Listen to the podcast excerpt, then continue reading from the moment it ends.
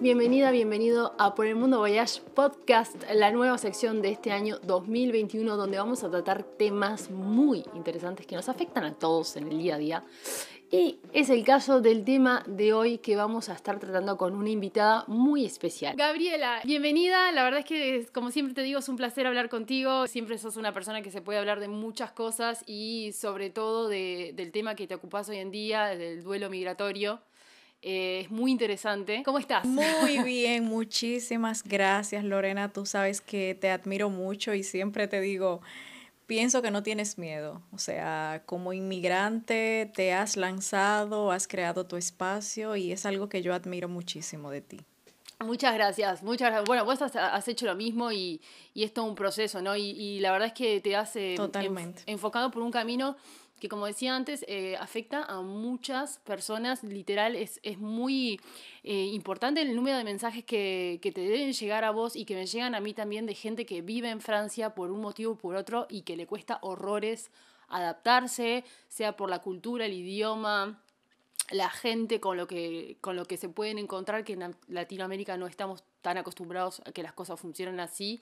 Em, entonces, bueno, vos venís de eh, República Dominicana. De República Dominicana, correcto. Bueno, y para que la gente entre en contexto, contame eh, cómo llegaste a Francia y hace cuánto y cuál es tu, o sea, con quién vivís hoy en día, cuál es un poco tu entorno. Bueno, te cuento, primero llegué a España, vine a hacer un máster en periodismo digital y en uno de los viajes que hice para venir como turista a Francia, pues conocí a quien es mi esposo y, y, nada, entonces nos hicimos amigos, las cosas se fueron dando, luego regresé a mi país y posteriormente decidí venir a vivir eh, con mi pareja. Nos casamos y tengo tres años aquí en Francia. Vivo con mi esposo, exacto, vivo con mi esposo y bueno, él es hijo único. Perfecto.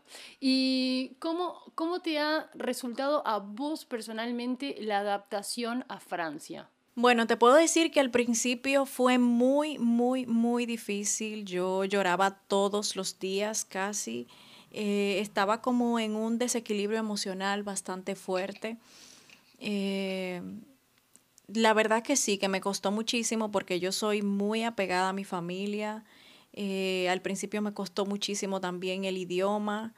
Yo realmente no pensé, no sabía lo que yo me estaba enfrentando. Yo al principio lo veía como una aventura, pero sí que fue bastante, bastante complicado eh, la adaptación y, y, todavía te puedo decir que, que, me cuesta un poco porque el duelo migratorio, una de las características que tiene es que que es recurrente y que tenemos que aprender a vivir con eso, de saber que un día vamos a amanecer súper nostálgicos, súper tristes, eh, quizás extrañando muchísimas cosas de nuestro país, pero pero es lo que hemos elegido. Claro, porque, ¿qué bueno, yo, yo, no me enteré que existía, el, que, que, que, yo misma había pasado también por este duelo migratorio hasta que hablé contigo y me contaste que esto existía. y lo que pasa es que uno, bueno, está en su país de origen, ¿no? Y entonces empieza todo con un sueño. Eh, por ejemplo, venir a vivir a París, por ponerlo como ejemplo. Entonces, claro, eh, pasa que uno empieza a idealizar de ya, desde que somos chiquitos, eh, todo lo que es Europa, y Francia, por lo que estamos hablando ahora, es algo que tenemos muy idealizado. Pensamos que las cosas acá funcionan increíblemente, que todo es color de rosas por como lo vemos en las películas, en las series, en los libros y demás. Y entonces nos empezamos a crear ideas. A todo eso, a, todo eso hay que sumarle también que eh, en nuestra cabeza, em, cuando pensamos en emigrar, todo parece color de rosa y si surge algún problema, automáticamente encontramos una solución. Cosa que eso cuando llegamos al lugar se distorsiona completamente, o sea, no es lo que pasa en la realidad. Eh, entonces acá entra en juego lo que es este proceso de duelo migratorio, ¿verdad? Totalmente, totalmente. Y sería bueno para que la gente comprenda, o sea, primero duelo. El duelo no solamente está asociado a la muerte, porque hay gente que, que dice, no, pero ¿cómo me vas a hablar de duelo? Porque piensan que, que solamente tiene que ver cuando se muere alguien. Y el duelo está asociado realmente a pérdidas. Tú puedes vivir un duelo, por ejemplo, cuando te cancelan de un trabajo, cuando terminas una relación, Eh, y en este caso, cuando cambias de país, o sea, porque estás, eh, estás elaborando una pérdida. Eh, digamos que estás cambiando muchísimas cosas, o sea, dentro del duelo migratorio están siete duelos, que es el duelo por la lengua, duelo por la tierra, duelo por el estatus social, duelo por el grupo étnico, o sea, hay eh, duelo por la lengua, duelo por la gastronomía y cada uno de esos duelos tienen impactos eh, bastante fuertes en, en, nosotros. O sea, el duelo migratorio es un reto, es un reto emocional y aunque puede significar una oportunidad, pero también es una amenaza para la salud mental. Claro, obviamente. Y, y para el sueño que, que veníamos persiguiendo, ¿no? Porque cuando mucha gente se, se enfrenta a esto es muy fácil bajar los brazos también. Es un golpe también para todo lo que teníamos idealizado. O sea, cuando uno llega, uno piensa que, wow, no, allá voy a tener todas las oportunidades, voy a ganar más. Piensas que el idioma se te va a pegar, o sea, que vas a ir caminando y ya de solamente ir caminando el idioma se te va a pegar y lo vas a hablar perfecto. Y realmente hay que hacer también un esfuerzo, hay que, hay que tener el interés, hay que ser disciplinados, hay que abrirse a lo nuevo porque muchas veces eh, en las primeras etapas uno experimenta, digamos que una resistencia a la cultura. Y no solo eso, porque, por ejemplo, al principio, no sé si te sucedió, Lorena, uno está súper enamorado del país de acogida, uno se cree más francés que los franceses, en nuestro caso, uno se siente tan privilegiado. Totalmente. Wow, llegué a la gloria, me siento súper bien, donde quiera te quieres hacer una foto. Sí. Y es como si fuera eh, amor a primera vista, o sea, estás flechada con el nuevo país. Es como lo, como lo, como pasaba en Emily in Paris, ¿no? Como cuando ella llega, todo, eh, le toma fotos hasta el pan eh, de chocolate que se compra, la caquita del perro, todo es una novedad todo, todo, todo es una novedad, completamente. Cuando caminaba por el barrio donde vivo, yo decía, wow, en esta escuela van a estar mis hijos, a este gimnasio es que voy a venir. Eh, pasaba por el cementerio y decía, bueno, aquí es que me van a enterrar cuando me muera. Y entonces tú empiezas a pensar, eh, me va a tocar aquí, es cierto que me va a tocar eh, vivir aquí toda mi vida, o sea, es es como que empiezas a preguntarte, ¿de verdad voy a estar lejos de mi país? ¿De verdad me voy a acostumbrar a este entorno?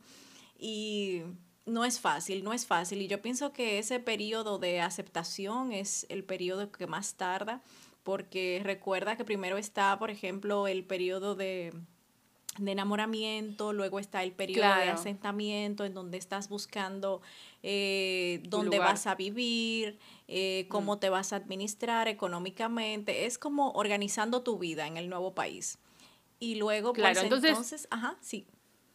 Que entonces primero está la etapa de enamoramiento donde todo nos parece espectacular, mejor imposible.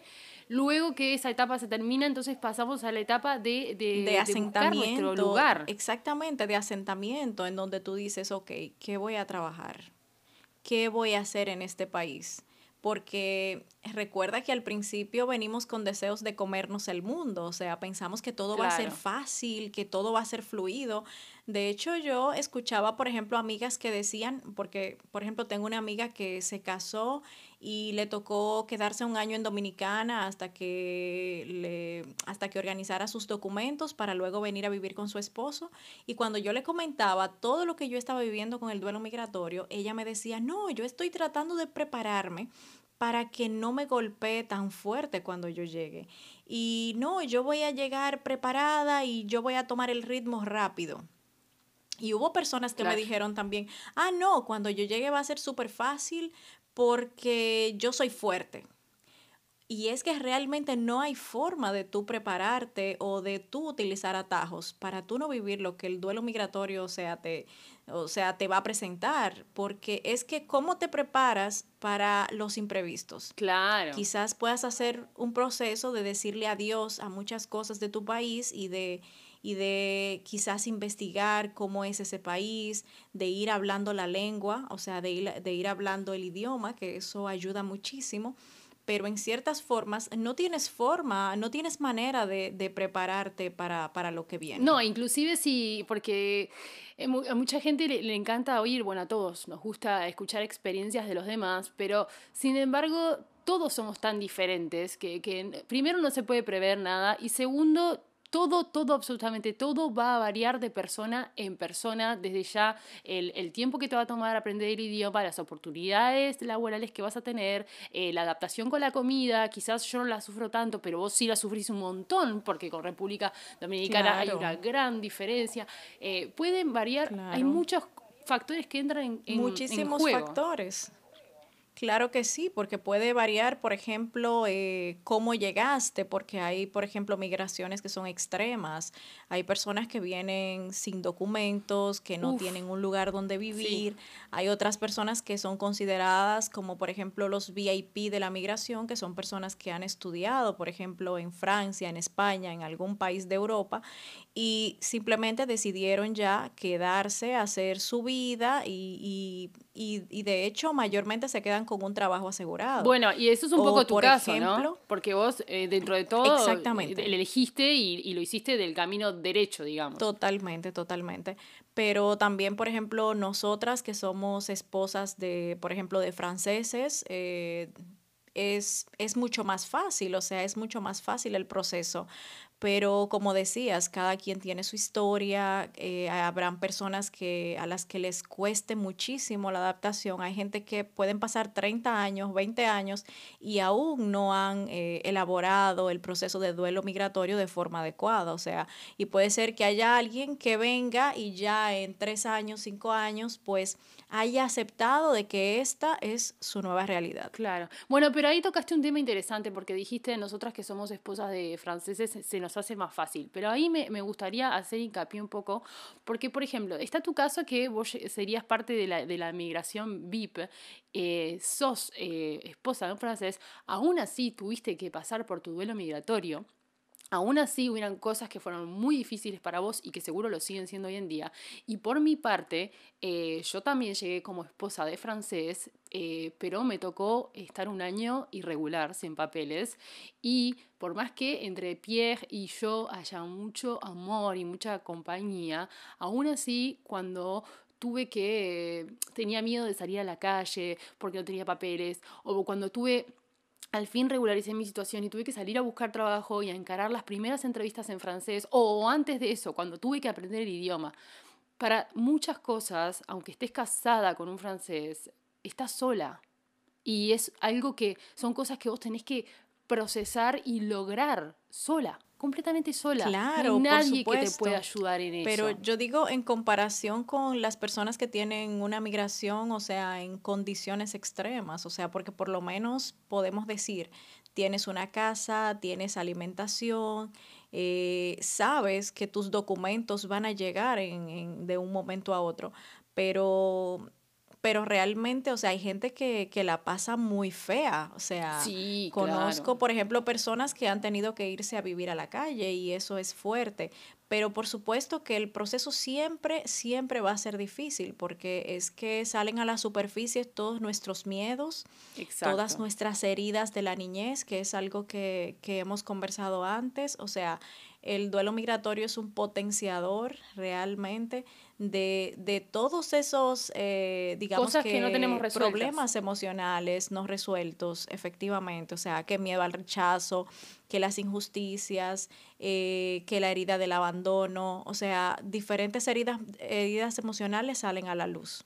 Exacto, y justamente esto era lo que hablaba con un, un chico que me escribía hace un par de días eh, preguntándome, bueno, él este, es, está a punto de mm, hacer la transición, digamos, él es hombre y quiere pasar a, ser mujer y está eh, por empezar un tratamiento hormonal y demás, y me preguntaba eh, si Francia era un país donde él podía estar tranquilo, donde esta comunidad, digamos, era más aceptada y demás, y la verdad es que lo primero que le dije es que empiece por el, por el interior suyo, porque es, justamente esto que estás hablando, que cuando nosotros traemos heridas, inseguridades o, cosas que creemos que, son parte de nosotros y no tienen nada que ver al final, vamos a, van a salir, vayamos a donde vayamos, y, y si venís a Francia con, sintiéndote menos, sintiéndote poco, sintiéndote lo que sea, acá vas a vivir situaciones que te, que te hagan sobresalir eso y que te hagan sentirte una caca, por decirlo de una manera. Totalmente, totalmente, Lorena. Es que el mundo es un salón de espejos. El mundo es un salón de espejos.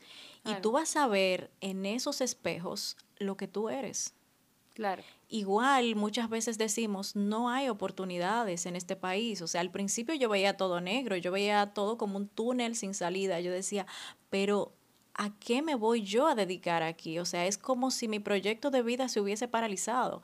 Pero lo que pasa es que no ves, o sea, no logras ver. Entonces, no es que no hay oportunidades, es que tú no las puedes ver. Estás en un proceso en el que necesitas trabajarte interiormente, como tú bien lo has dicho, en el que necesitas eh, pasar por una serie de procesos y también hay que ser, digamos que, un poquito consecuente con uno, un poco mm. comprensivo, porque todo se está adaptando hasta nuestro cuerpo. O sea, por ejemplo, si tú te fijas en tiempo de frío, hay mucha gente que, que se enferman, hay mucha gente que cambia su estado de ánimo. O sea, yo me puse a analizar qué, qué es lo que yo siento cuando hay frío. Me pone de mal humor el frío. No quiero salir, a veces me da miedo porque quiero quedarme como con una mantita puesta. Entonces, realmente son muchos cambios en todos los, los ámbitos de nuestras vidas. Y por eso es importante que vigilemos nuestras emociones, que aprovechemos estas experiencias para conocernos, para para buscar en nuestro interior, porque es que todo se ve, digamos, eh, movido, todo se mueve. Vos sabés que yo, eh, esto que me dijiste de mi, mis proyectos, mi, mi, carrera se, se, paralizó, esto justamente las mismas palabras me las dijo una ex compañera de trabajo, ella es argentina, eh, ella estaba estudiando en París y todo, ya estaba por terminar su carrera y pero me decía, yo te juro que desde que estoy en París siento que mi vida se paralizó. Y, no es que uno tenga menos oportunidades como puede pasar en otros lados, ¿no? Hay países donde vos llegás y como extranjero no te abren una sola puerta, o puede pasar lo contrario, como puede ser en muchos países de Latinoamérica, que sos extranjero y sos casi, casi Dios. En Francia yo siento que cada uno, digo, que hay lugar para todos, que no, no vas a tener menos oportunidades por ser de afuera, pero también pasa justamente esto que decís de que uno entra en tal pozo de, de depresión y de, de, de, inseguridades y miedos que salieron a la luz y demás, que, que, que, ve todo oscuro y dice, bueno, no, listo, es que me vuelvo porque no, no, no es mi lugar, no hay oportunidades para mí, no, no hay nada para mí, ¿qué hago acá? Entonces, ahí también es, eh, me imagino que empezará otra etapa también, ¿no? De, de, de, decidir si seguimos para adelante o retrocedemos. Claro, hay una etapa, en esa etapa de adaptación hay, hay depresión, hay tristeza, hay ansiedad, o sea, hay todo tipo de emociones y hay mucha frustración. Eh, te puedo decir que, por ejemplo, antes yo me sentaba en el ordenador a buscar trabajo, a mirar opciones y yo sentía mm. que yo no encajaba, que no había un lugar para mí. Entonces todo eso es bastante complicado, o sea, y aparte de eso, nosotros estamos obviamente saliendo de nuestra zona de confort, pero Exacto. yo pienso que la migración es lo que te permite experimentar el desapego, o sea, de manera más extrema. O sea, no hay una forma de tú experimentar más el desapego que con la migración. Claro, porque es que todos tus condicionamientos, las programaciones, todas las creencias que tú traes de la niñez, de tu entorno, porque recuerda que nosotros en nuestros países uno tiene una conciencia colectiva. Sí, claro. Una conciencia colectiva porque decimos, bueno, más o menos fuimos educados en escuelas que son parecidas, en familias que hay valores que aunque difieran en algunas cosas, pues más, más o menos podríamos decir que coinciden en algunas cosas. Entonces, cuando tú no tienes referente, tú no tienes una referencia a veces, eh, a mí me ha pasado, por ejemplo, que no sé cómo tratar a un amigo francés o a una amiga francesa. Eh, si trato de ser muy abierta, ah, no es bueno. Si entonces soy muy reservada, ok, entonces pues, estoy perdiendo mi identidad de quién yo soy, eh, de mi país, por ejemplo. Pero es difícil porque te quedas así como, como como sin idea. Claro, totalmente. Y, y, y entonces cuando, cuando estamos en esta etapa de, de, de decidir eh, qué hacer, eh, de, si bajar los brazos y, y, probar en otro lugar o volvernos a nuestro país o seguir intentando, que tiene un nombre esta etapa o, o cómo, cómo bueno, esto es parte de esto es parte de la etapa de adaptación. O sea, eh, esa es una de las etapas más largas y de las más difíciles y complicadas porque esta es como la antesada a la aceptación. Mm. Porque ya luego que tú aceptas, eh, ok, me fui de mi país, esto fue lo que elegí, eh, es mi responsabilidad yo generarme felicidad en este nuevo espacio, porque también, o sea, es un asunto de, de, coraje, es un asunto de valentía, o sea, crecer duele crecer duele.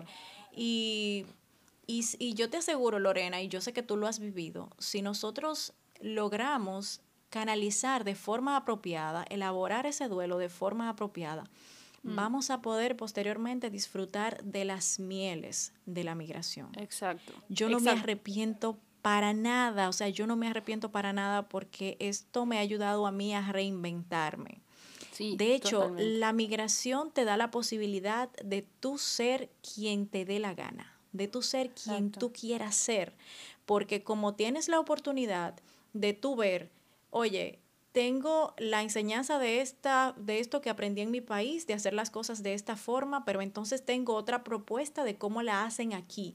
Entonces puedo decidir, me quedo con esto, eso es esto es como cuando llegas con una maleta de tu país y empiezas a sacar cosas y dices, me quedo con esto porque me gusta, ok, me quedo con esto.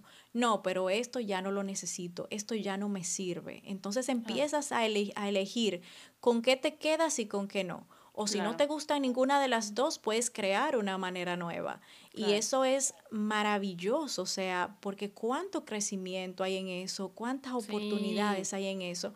Y no somos los mismos. No, o sea, totalmente. Y te digo que a mí personalmente lo que me ha ido, lo que me ha dado resultado, sobre todo, además de sacarme lo que traía de antes, es, eh, bueno, quizás eh, está conceptuado de la misma manera, es tipo no hacerle caso más a lo que debería hacer o, o, cómo lo debería hacer. Por ejemplo, el tema de vivir en París, ¿no? Porque para mucha gente vivir en Francia es vivir en París. Y si no vivís en París, ah, no, no vale nada, no es nada, no, como si no vivieras en Francia, ¿no? Entonces, y, yo era parte de eso, ¿no? Yo, yo me autoimponía que tenía que vivir en París porque si no, no había valido la pena, no, no, no era como si no estuviera haciendo nada. Entonces, una vez que me salí de ese prejuicio, de esa tontera mental y, y, nos mudamos con Pierre. Para, por ese lado bajamos, digo, me saqué como un peso súper grande de encima eh, y estoy mucho mejor del haberme abierto a otras posibilidades.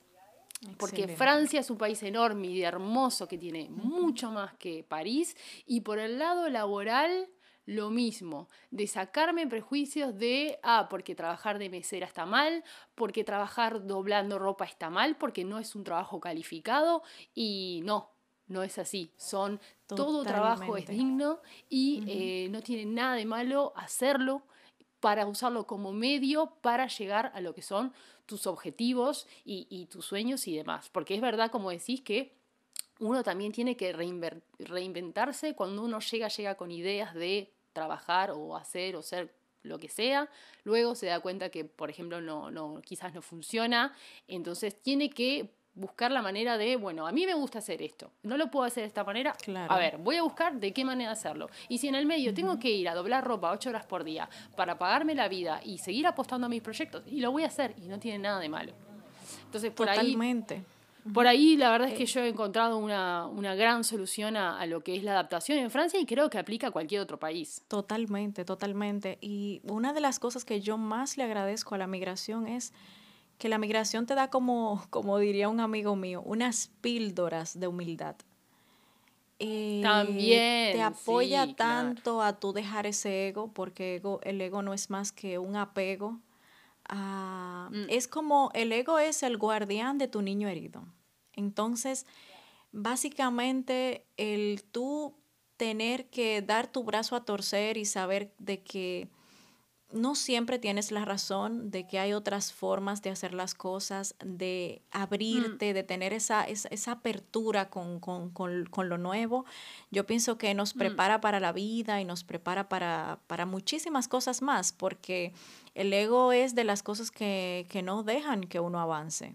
Exactamente, el ego te puede, te puede hacer ver todo negro cuando en realidad todo es blanco. O sea, te puede llevar a lugares completamente que, que, que, que en realidad no existen y que te están cortando a vos. A Simplemente el que se jode al final de la historia sos vos si no soltás eso, el ego, las creencias o lo- los conceptos que tenías de las cosas y te dejás llevar por la vida al final. Eh, y y algo, algo muy interesante que, que sabes que no se me olvidó nunca. eh, ¿Te acordás eh, el año pasado cuando hicimos el vivo? Eh, fue como una llamada grupal, un conversatorio. Ah, sí, sí, sí, sí, sí, Alguien- los conversatorios. Ajá. Sí, alguien me preguntó que por qué seguía acá eh, si no había podido cumplir mi sueño, ¿tá? De, em, porque yo comentaba que todo lo que era cantar y castings y demás, como que acá en Francia como que lo había estopeado un poco, ¿no? Por, por diferentes circunstancias y él me y un- una persona me preguntó eso, ¿no? ¿Por qué si no había podido cumplir mi, mi sueño de, de, de trabajar del arte, entonces por qué no me volvía a mi país? En ese momento no me acuerdo bien qué respondí, pero esa es una pregunta que me quedó resonando durante todo este tiempo y, y la verdad es que finalmente llegué a una respuesta. Que, Ajá. ¿por qué, por qué teníamos que... eh, por, por qué alguien, por qué me tengo que parar a decir que no cumplí mi sueño?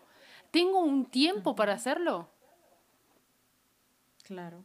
tengo un- una edad, tengo un, no sé, tengo, eh, sigo viva, tengo salud, sigo el movimiento, sigo buscando y creándome oportunidades.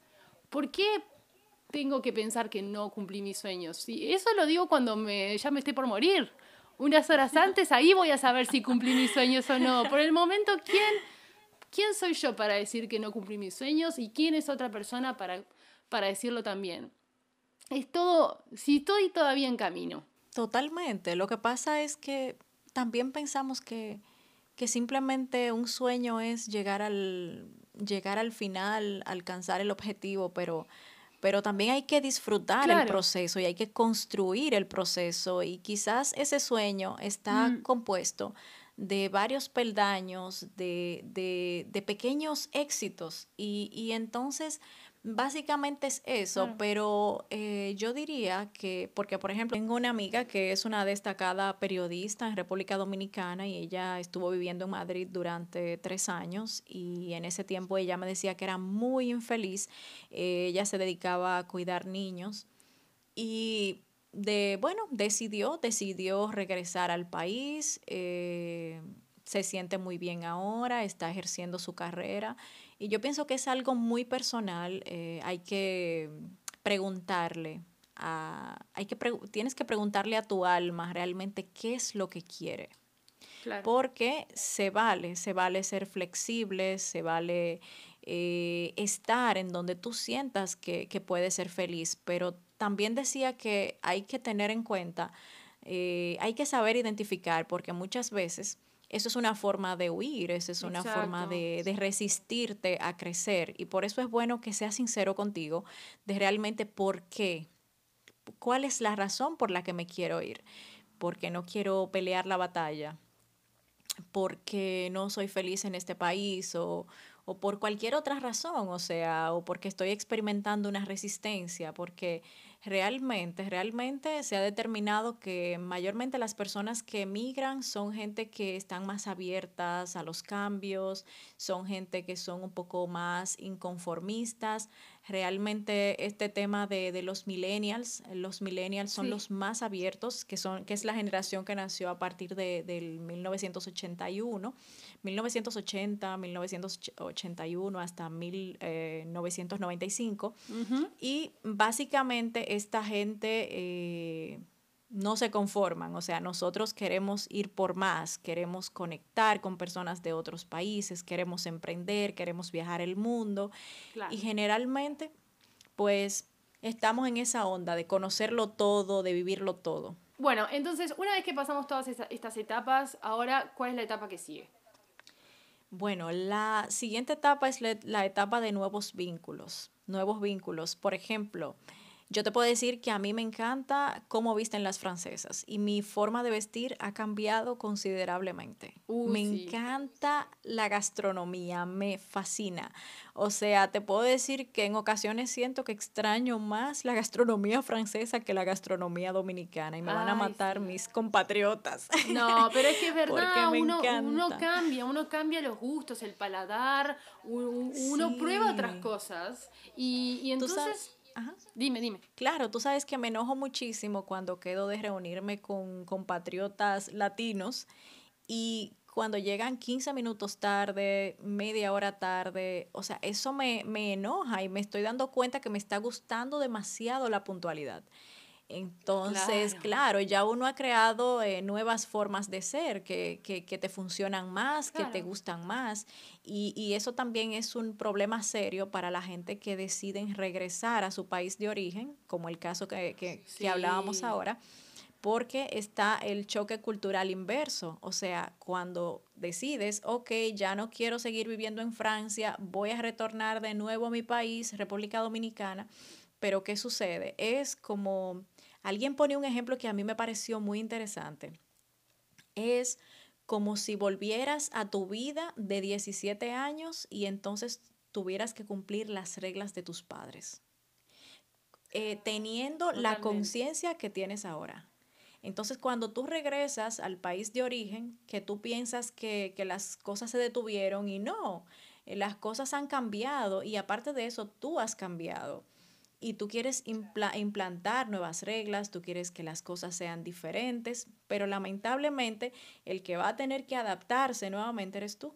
Es que imagínate, eh, un gran ejemplo sería eh, estar acostumbrada por a, a, Francia, ¿no? A vestirse de una manera, a vestirse de una manera clásica, a no preocuparse por el maquillaje. A la puntualidad, a, la libertad. Ajá, y luego volver a Latinoamérica donde todo pasa por cómo te veas, donde más artificial seas mejor, eh, donde la impuntualidad está a la orden del día. Es un súper choque en muchas cosas. Totalmente. Y no es evidente saber manejarlo. Y, y es, más, más difícil todavía pensar en que sos vos el que se va a tener que readaptar a esa realidad porque no va a cambiar Entonces, sientes porque vos ya se has probado otra cosa. Claro, sientes que estás retrocediendo.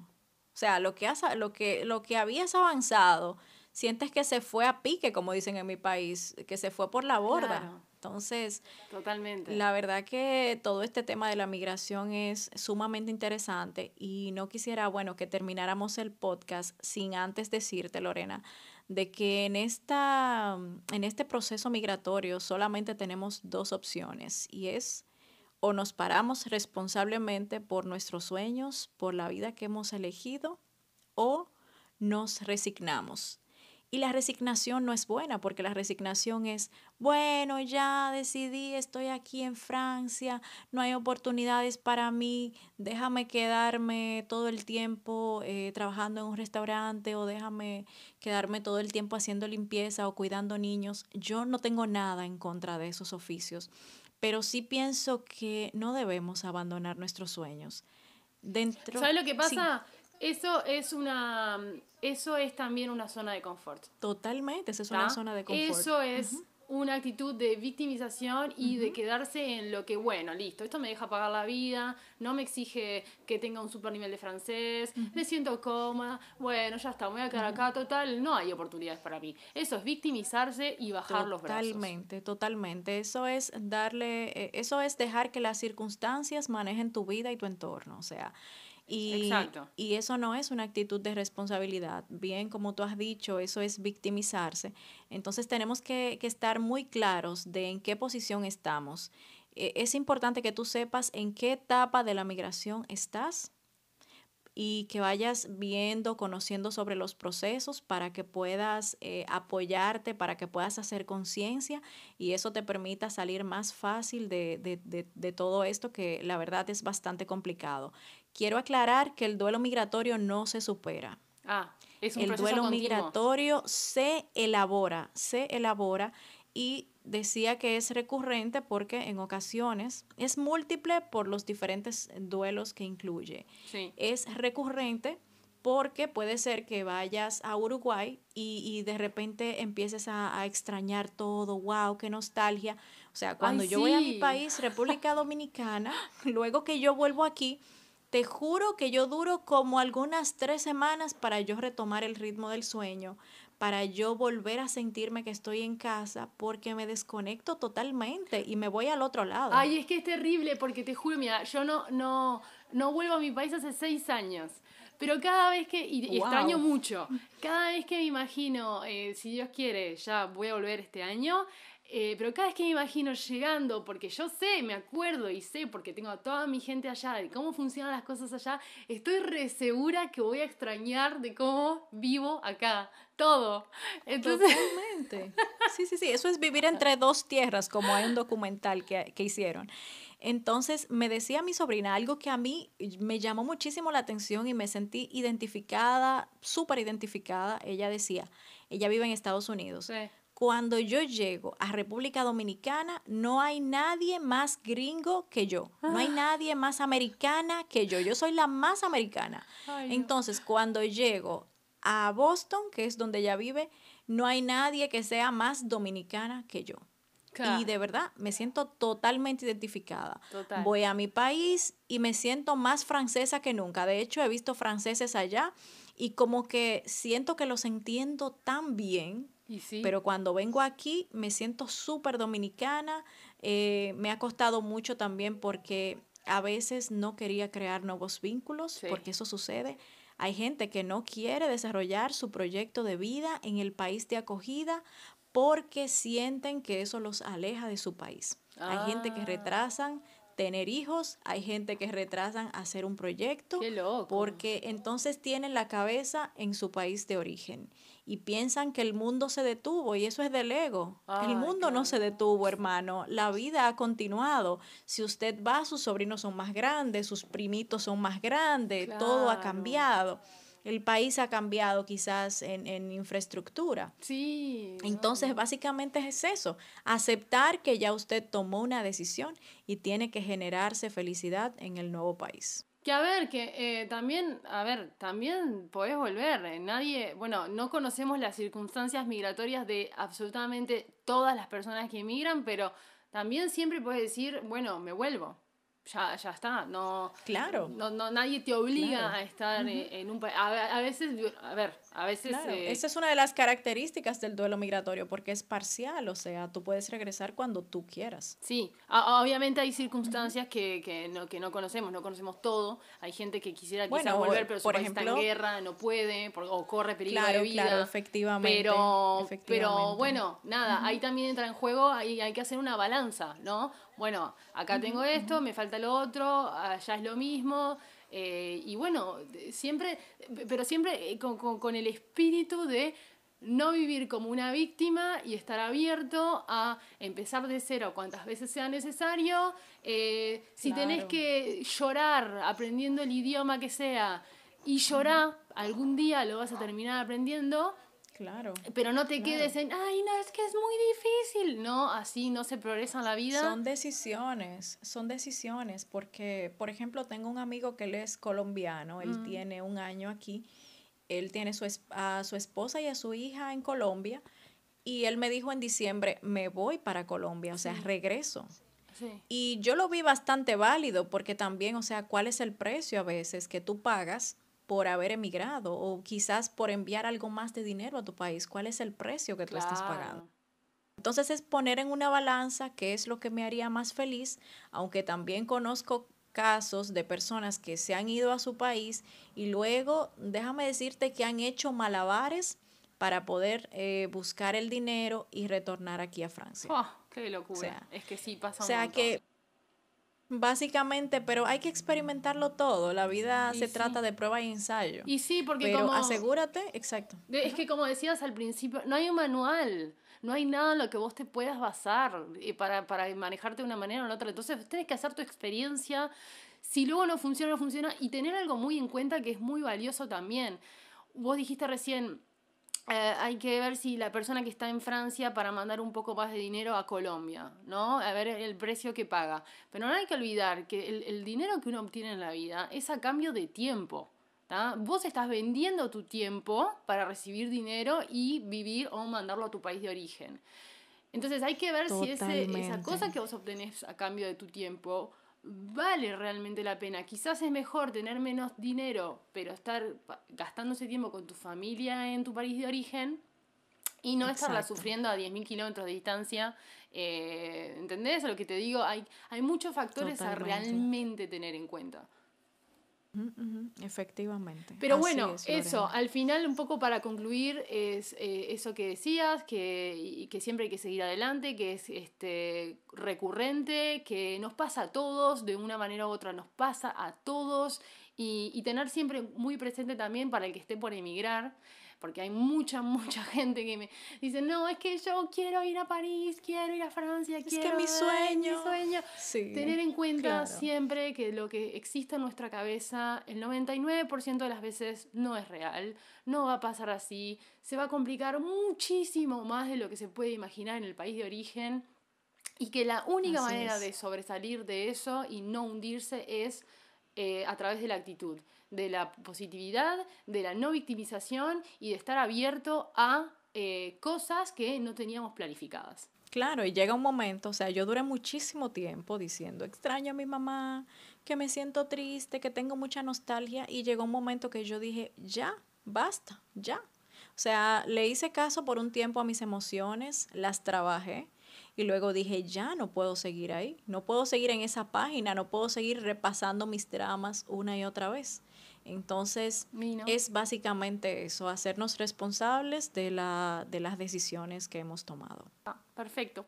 Bueno, me parece que tiene que haber quedado claro para, las personas que nos están escuchando. Siempre nos pueden dejar en comentarios eh, contándonos su experiencia y si tienen alguna pregunta, pueden seguir a Gabriela en su Instagram oficial. Arroba Gaby Guzmán eh, Oficial oficial con doble en, inglés, muy bien. Igual se los voy a dejar en la descripción y Gabriela, otra vez eh, un placer haberte tenido. Nos reencontramos una próxima vez porque quiero conversar contigo. El otro día estábamos hablando de si los franceses huelen mal o no y de esa conversación se desprendieron cosas súper interesantes que la gente le va a encantar y que nos tenemos que reencontrar para grabar ese tema. Así que abónense, síganos y nos vemos en una próxima oportunidad.